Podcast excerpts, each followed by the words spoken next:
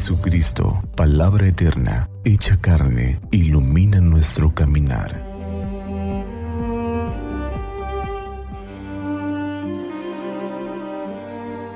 Del Evangelio según San Juan.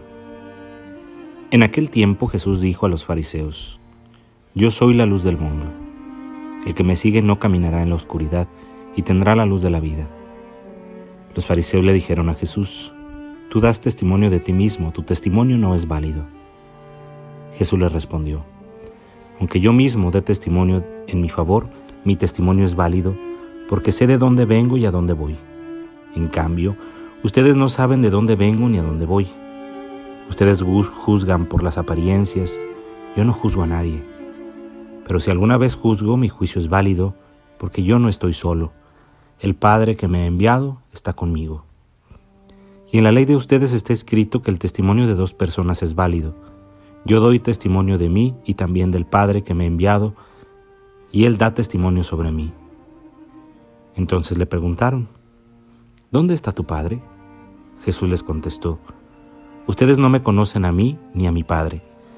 Si me conocieran a mí, conocerían también a mi Padre. Estas palabras las pronunció junto al cepo de las limosnas cuando enseñaba en el templo. Nadie le echó mano porque todavía no había llegado su hora. Palabra del Señor. Jesús sabe quién es. Se define a sí mismo como la luz del mundo. La luz que ilumina la oscuridad y la tiniebla. La luz que hace posible ver entender, disfrutar. Es la luz que nos ayuda y nos da la posibilidad de interpretar el mundo interpretarlo desde la misericordia. Sin embargo, aunque Jesús se define a sí mismo, sabe quién es, parece que los que lo escuchan, especialmente los fariseos y los escribas, no comprenden la profundidad de su ser. Ellos están encerrados en las formas, tal vez en sus propias posiciones de poder, que se ven mermadas por la autoridad de Jesús. Buscan ponerle trampas siempre, tratan de dejarlo en evidencia para que los demás no crean en él. Sin embargo, Jesús tiene una coherencia tal que deviene de su saber, de su descubrir de su experimentar a Dios, el Padre bueno que Él conoce y en quien Él encuentra su misma esencia, su, autonomía, su identidad.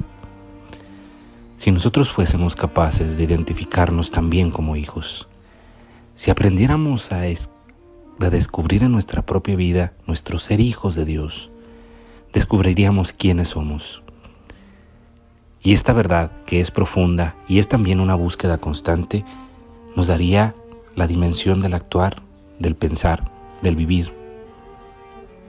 Nos ayudaría a vivir de forma coherente, dado que la coherencia es esta concordancia entre lo que decimos y lo que hacemos, entre lo que somos y lo que vivimos. Y si somos hijos, al comportarnos como hijos cumpliremos con nuestra misión en este mundo. Y esta misión es ser felices, sabiendo que el Padre Bueno está con nosotros. Por ello, aprendamos de Jesús. Busquemos constantemente nuestra esencia de ser hijos. Descubramos quiénes somos frente a Dios. Y al descubrirnos como hijos amados, experimentemos la alegría de serlo. Y que esta alegría se traduzca en nuestras obras, en nuestras palabras, en nuestros gestos, no de forma exagerada, ficticia o actuada, sino la alegría genuina de quien se sabe amado, y este amor le da sentido a lo que hace. Jesús nos invita a que nosotros, como Él, también seamos luz para los demás, una luz que no hemos recibido de nosotros mismos, sino que la hemos transmitido porque la hemos experimentado primero como un don maravilloso. Que Dios nos conceda la gracia de vivir este don de ser hijos y ser luz una luz que es necesaria en un mundo lleno de tinieblas, de violencia y de miedo, una luz que es necesaria porque solo Dios y solo las palabras de Jesús, el verbo eterno del Padre, le dan sentido a lo que somos y a lo que vivimos. Que Dios pues nos conceda la gracia de nosotros también descubrirnos hijos en el Hijo y poder así vivir alegremente el amor y la misericordia. Que así sea.